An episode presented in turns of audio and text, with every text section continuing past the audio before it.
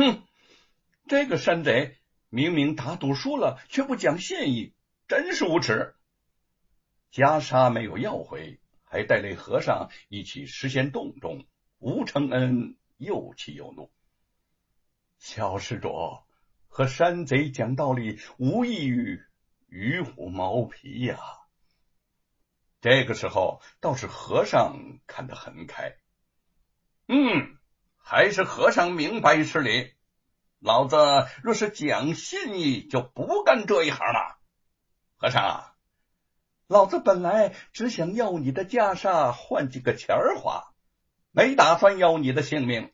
要怪就怪你多事儿，招来这么一个小毛孩子找我的晦气，这就别怪我心狠了。啊！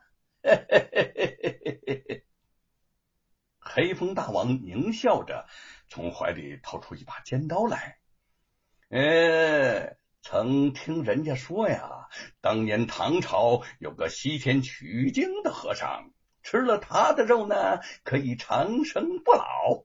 今天，今天我也吃一回和尚的肉。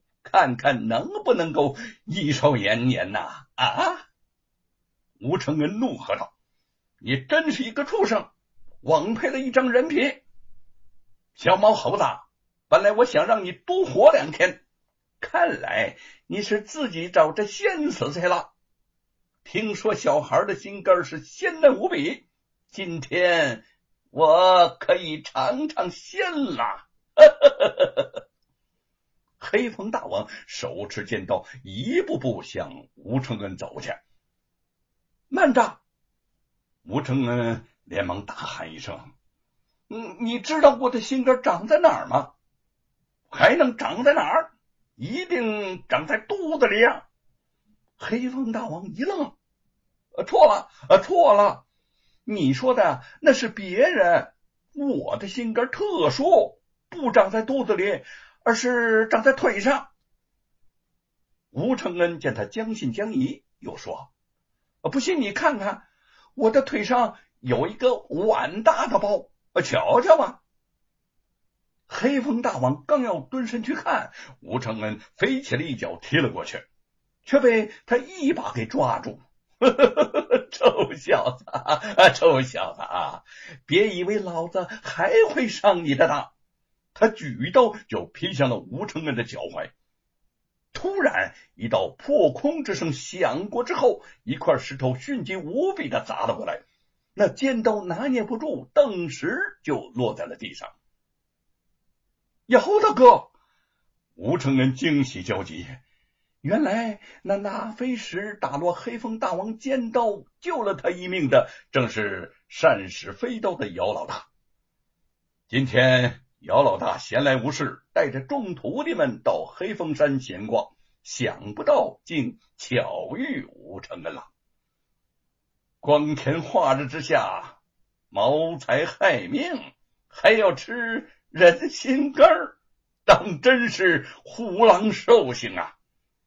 姚老大扛着九齿钉耙，冷冷的上前。别人看见野兽会躲。我姚老大看见，偏要会上一回。嗯，呃，人我可以放，但是袈裟不能还给你们。黑风大王眼见对方人多势众，心里头早就软了，口中又有些不甘。嗯。我抢这袈裟是要敬奉给山阳县首富、当朝首府严大人的表弟罗万金罗老爷的。你们要是得罪了我，呃呃，以后我投靠了他，饶不了尔等。好，好，好！我姚某人虽说是一介草民，可最看不起那些趋炎附势的鼠辈了。罗万金是山阳县第一大恶人。但凡与他勾结的，没有一个是好东西。姚老大呵呵一笑，一边举耙上前，一边喝道：“恶人，先吃我一耙！”那黑风大王一惊之下，挺着长枪，仓促应战。他的武艺本来就不如姚老大，这个时候，又异常的心虚，渐渐的招架不住了，便向洞外撤走，便寻找逃跑的路径。姚老大的徒弟们上前解开了吴承恩与和尚的绑绳。吴承恩脱困之后，且不急着离开，先在洞里头找到了那个袈裟之后，交给了和尚。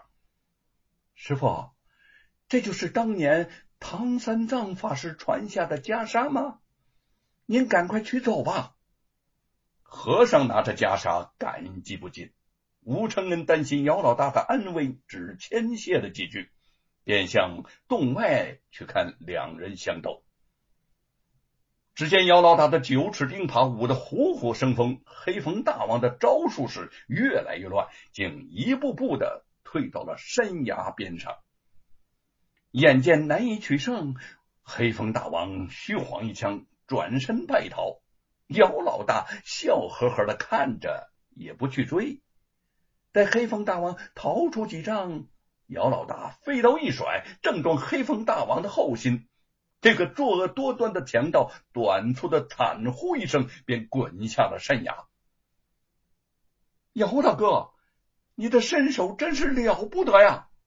吴承恩钦佩的说：“若没有这点手段，敢花银子要你陪我练飞刀吗？”啊！哈哈哈哈哈！想起了那段陪练的交情，二人都大笑起来了。姚老大扛起耙子，仍旧带着众徒弟前去游山走了。那和尚却立在当地，若有所思的看着吴承恩。他说：“小施主啊。”你如此尊崇唐三藏法师，可知法师的来历？他与吴承恩经过此番生死患难，深觉吴承恩与佛有缘，见他茫然摇头，便将法师的故事细细的讲给他听。法师的父亲陈光蕊是。唐太宗贞观十三年的新科状元，奉旨跨马游街时，巧接了丞相尹开山之女温娇招夫的彩球，这二人因此结成了恩爱夫妻。大婚之后，陈光蕊携娇妻乘船往江州赴任，不料灾祸降临。那两个船工原来是强盗所办，可怜陈光蕊被他们杀死，沉尸江心了。一个强盗欲霸占温娇，温娇为了留下丈夫的骨血而屈从了。待孩儿降生之后，他怕强盗害死儿子，自尽前咬破手指，写下一纸血书。言明这个孩子的身世，随后将婴儿绑缚在一块木板上，放到江中，顺水流去，一直漂流到金山寺下，被寺中法明长老所救，为他取乳名江流儿。时光如梭，江流儿长到一十八岁。法明长老为他剃度，取法名玄奘。及至后来，玄奘为了弘扬佛法、普度众生，远赴天竺，历经千辛万苦，求取真经，做下了一番光照千古、功德无量的大事业。唐三藏法师虽是得道的高僧。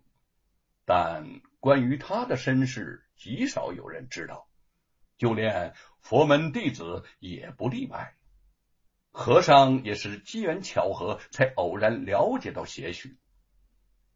吴承恩此时听到这个故事，心下真有无尽感慨。我要把这件事写到书里去。阿弥陀佛，小施主啊！你若能写成此书，将多年来散传在民间关于三藏法师取经的故事集大成于一身，这是一件功德无量的大事啊！阿弥陀佛。和尚十分感慨，向吴承恩躬身合十，飘然而去。